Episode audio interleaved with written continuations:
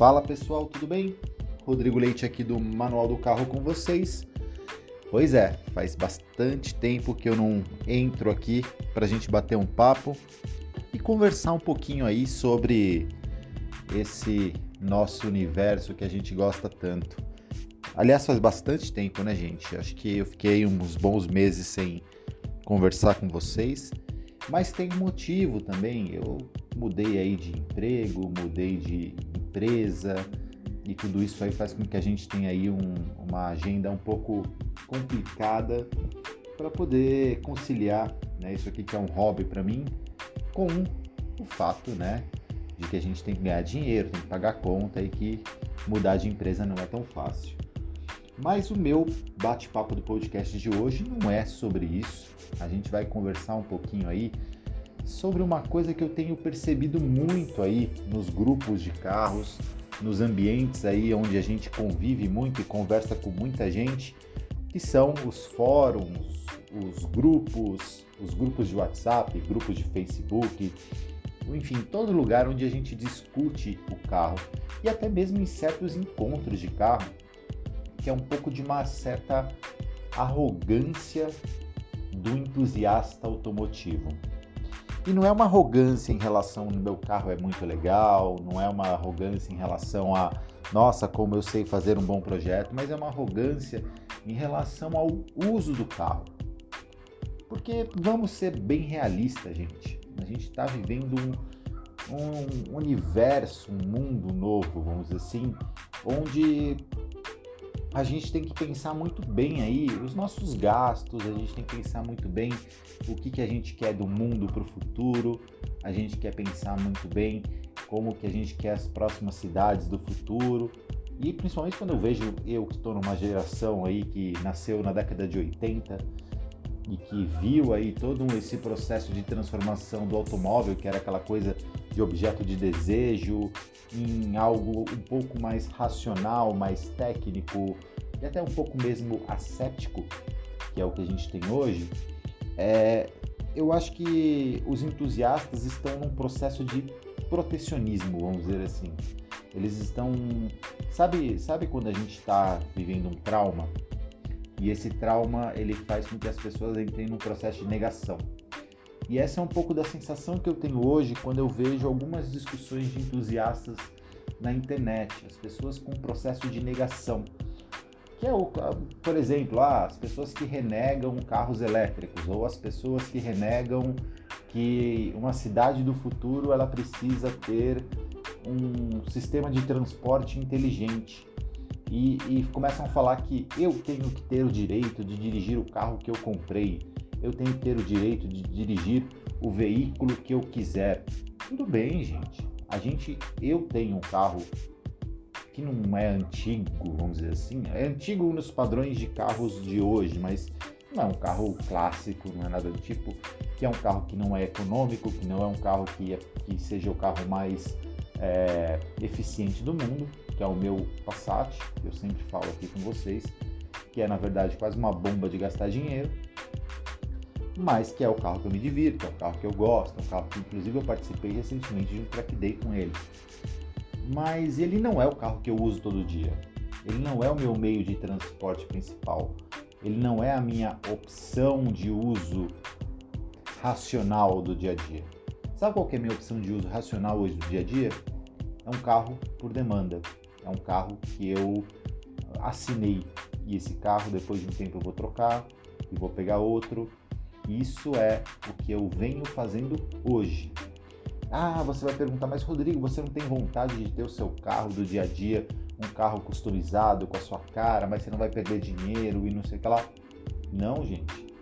Vamos, vamos separar um pouco as coisas aqui. A gente tem que ter na, na mente que o nosso hobby ele não pode ser confundido com as nossas necessidades do dia a dia. E quem gosta de carro Carro é um hobby, gente. Então vamos ser bem realistas. E não é um hobby barato, é um hobby caro. Você botar um carro num track day custa caro. Você colocar um carro numa arrancada custa caro. Você ter um carro customizado hoje no Brasil, considerando o preço de dólar, considerando o preço de peça, considerando o preço de mão de obra, é muito caro. Então é um hobby.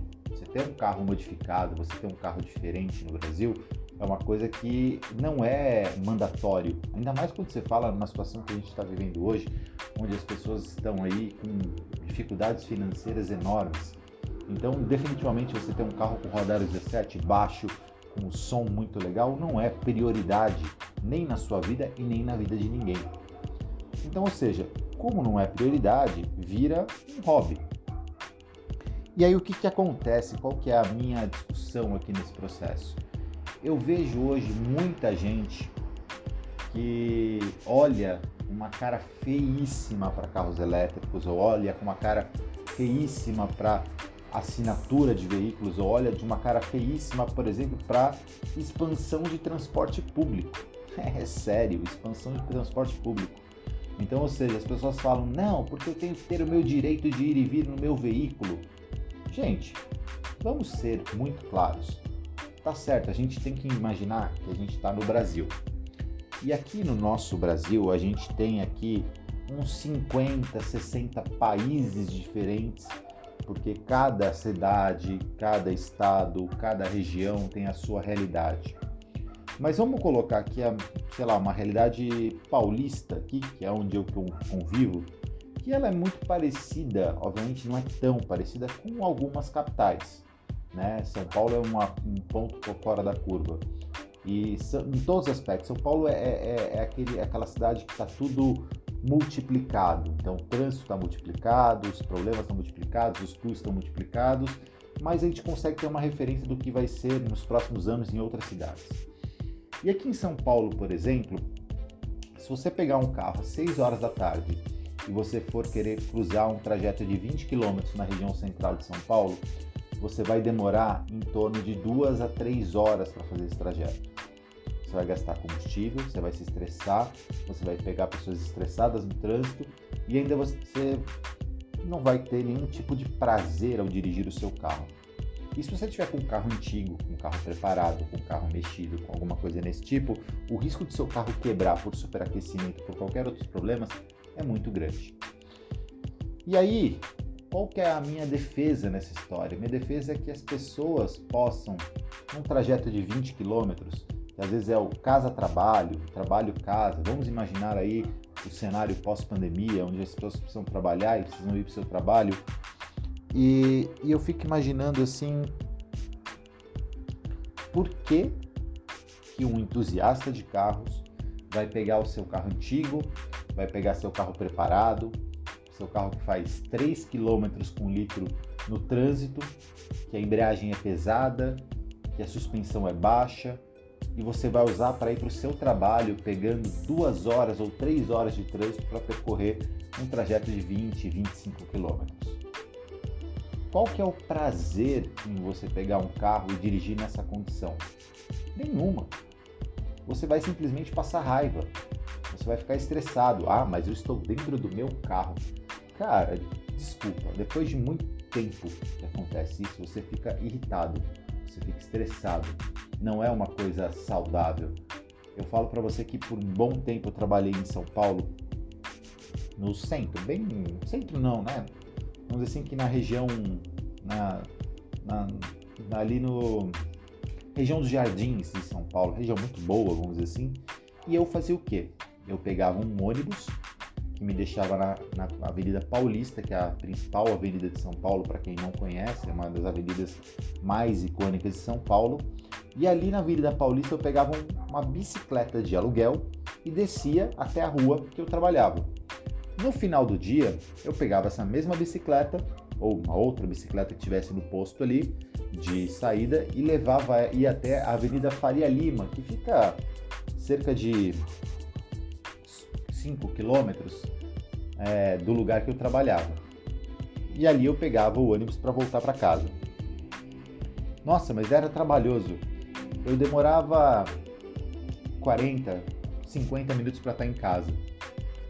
E eu gastava 170 reais por mês para fazer esse esse processo, né, que parece ser um processo difícil. Se eu fosse fazer o mesmo processo com o meu carro da época, que eu tinha um, um sedã bem baixo, que era um Accord 93 automático a gasolina. Na época, era um carro que fazia seus 6, 7 km por litro e que não era um carro tão simples de você usar, embora fosse automático, mas era baixo, era um carro antigo, era um carro que tinha suas, suas manhas e defeitos.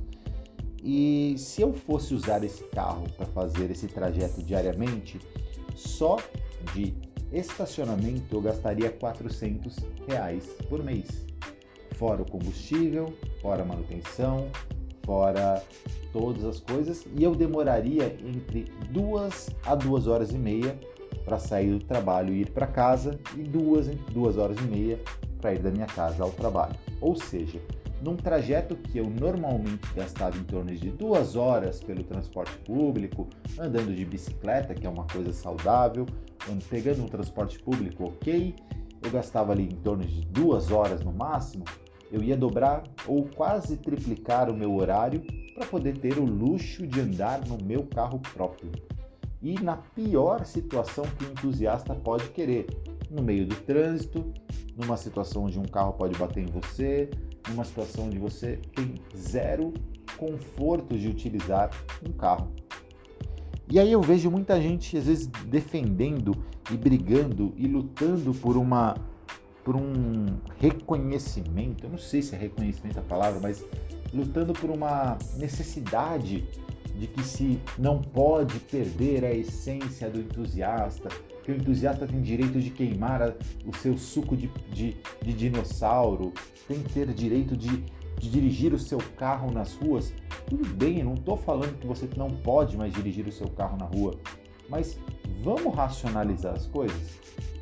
Se você tem um carro preparado, que nem é o meu caso, por que, que você não usa ele numa situação mais específica? Sei lá, vai sair à noite com a namorada, ou sei lá, vai, você quer ir para um rolê, Agora, você precisa usar esse carro todos os dias? Você vai defender tanto assim o seu direito de você usar esse carro que não é fácil de usar no seu dia a dia, sendo que você, na verdade, tem que defender talvez o direito de você ter um bom transporte público?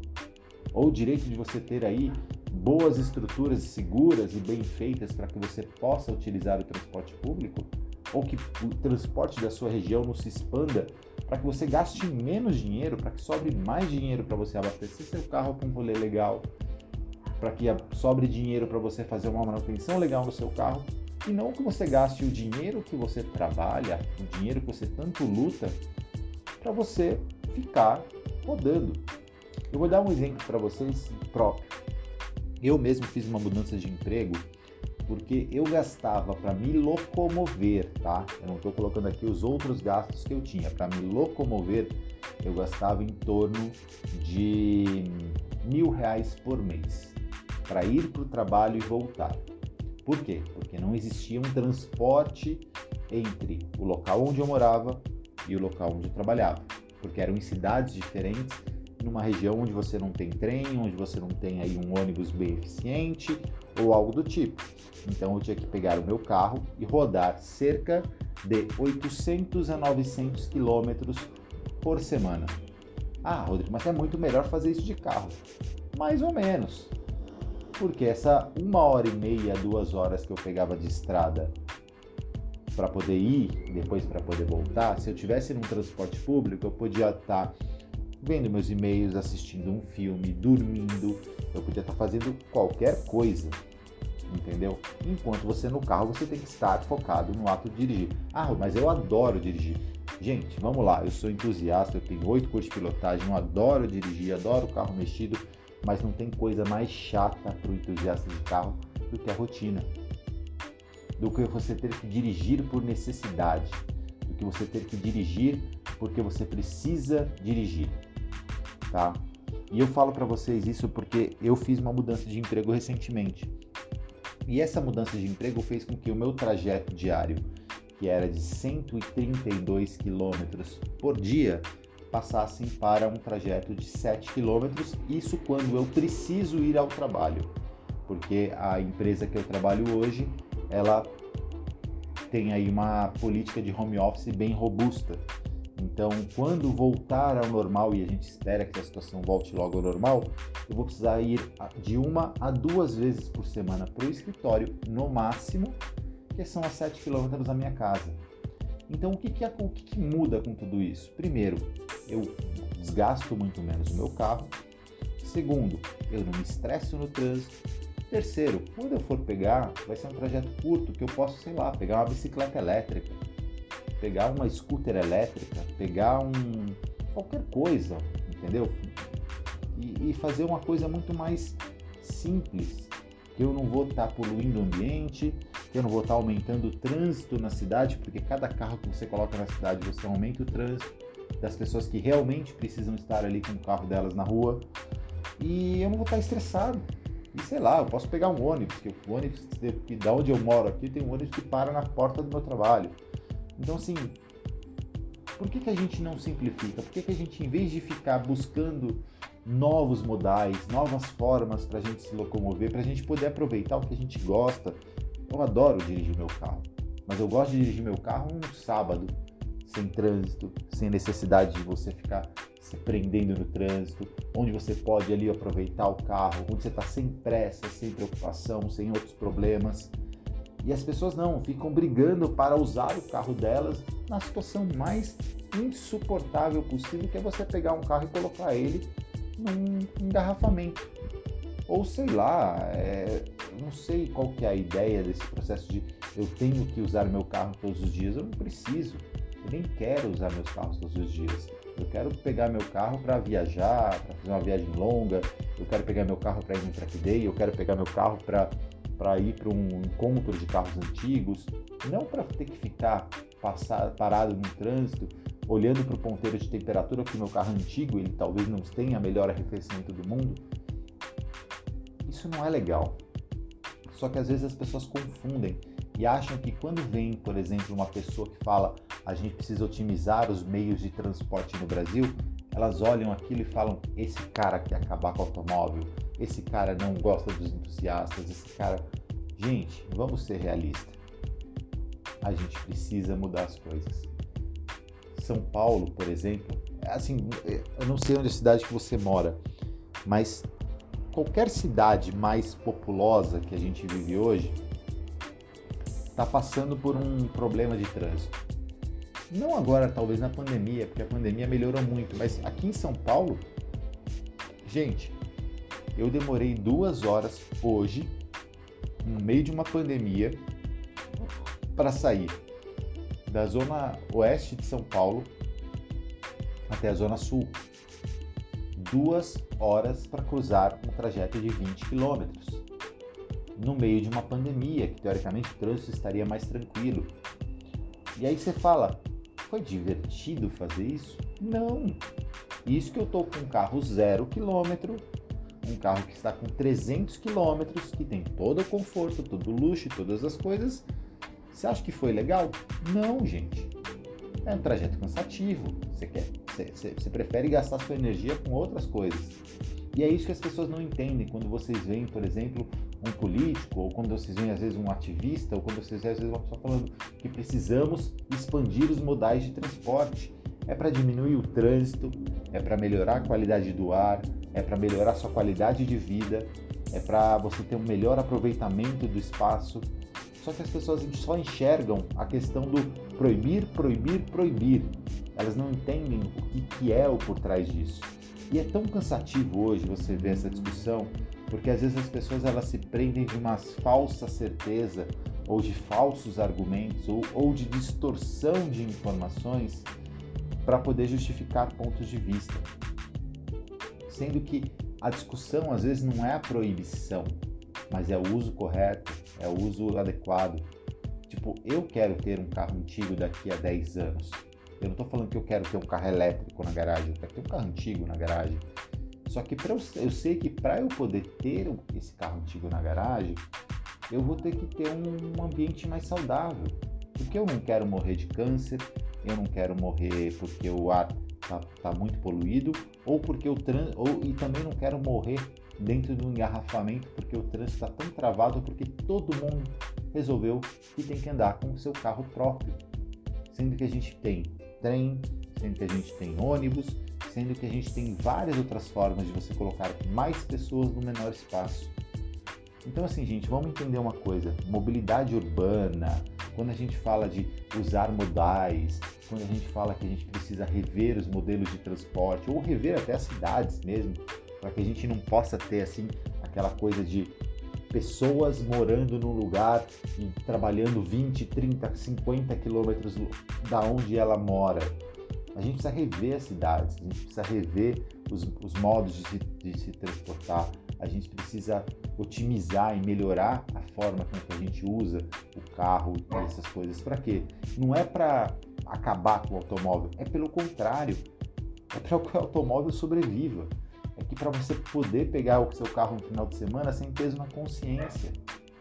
Porque do jeito que as coisas estão hoje, do jeito que a gente está tá construindo o nosso futuro, considerando o cenário de hoje, onde cada vez mais pessoas estão querendo pegar o carro porque não aguentam mais o transporte público ou porque querem lutar contra essa ditadura das pessoas que não gostam de automóvel, gente, cada vez mais próximo de, da gente chegar num ponto de proibir o automóvel. Entendeu? Então, assim, se a gente tem um uso eficiente, um uso mais correto, um uso mais cuidadoso do automóvel, o uso na hora certa do automóvel, é muito difícil que o automóvel se torne um vilão. Agora, se a gente usa o automóvel para tudo, se a gente cria um caos no trânsito, se a gente transforma os centros urbanos em poços de poluição, porque os carros antigos, os carros novos, os carros velhos, os carros regulados, os carros preparados estão todos andando em situações que eles não precisariam estar andando, a gente está criando inimigos urbanos. E nessas horas a gente sabe que o exagero, o excesso, ele gera proibição. Então, gente, vamos simplificar as coisas. Vamos olhar essa questão do automóvel de uma forma mais inteligente. Ninguém está falando para você não gostar do seu carro antigo, ninguém está falando para você botar seu Fusca na prensa, ninguém está falando para você que você é um criminoso por você estar usando o seu carro antigo que gasta é, suco de dinossauro.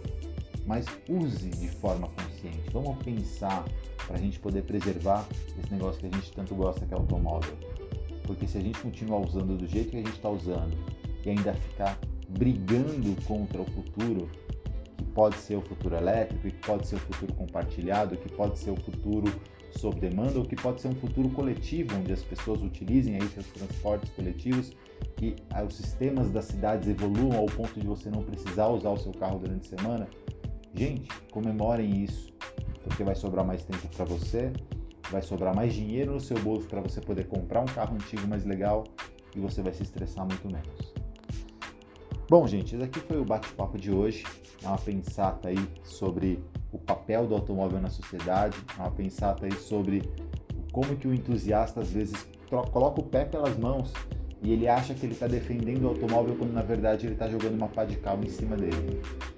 Então, assim, ser contra o uso errado do automóvel não significa que você deixou de ser entusiasta. Pelo contrário, talvez você esteja querendo defender aquilo que você tanto gosta. Beleza, pessoal? Se vocês quiserem tirar dúvida, propor pautas, propor ideias, vocês sabem que o meu e-mail está aí na descrição do podcast. E se vocês quiserem me encontrar nas redes sociais, vocês também podem procurar nos canais que estão descritos aí, como o manual underline do underline carro. Se vocês querem saber o meu brinquedo que não come suco de dinossauro, mas sim caldos de cana, vocês vão lá no lá underline passateira, vocês vão ver bastante coisa dela, inclusive muitas fotos do último track day que eu participei. E se vocês quiserem acompanhar um pouco da vida desse daqui que vos fala, vá no meu Instagram, que é o Rodrigo Leite, lá no Instagram. Beleza, pessoal? Então vou falando aqui, vou encerrando o meu bate-papo e espero que da próxima vez eu não demore tanto para vir conversar com vocês de novo. Tá bom? Um abraço para vocês e fui!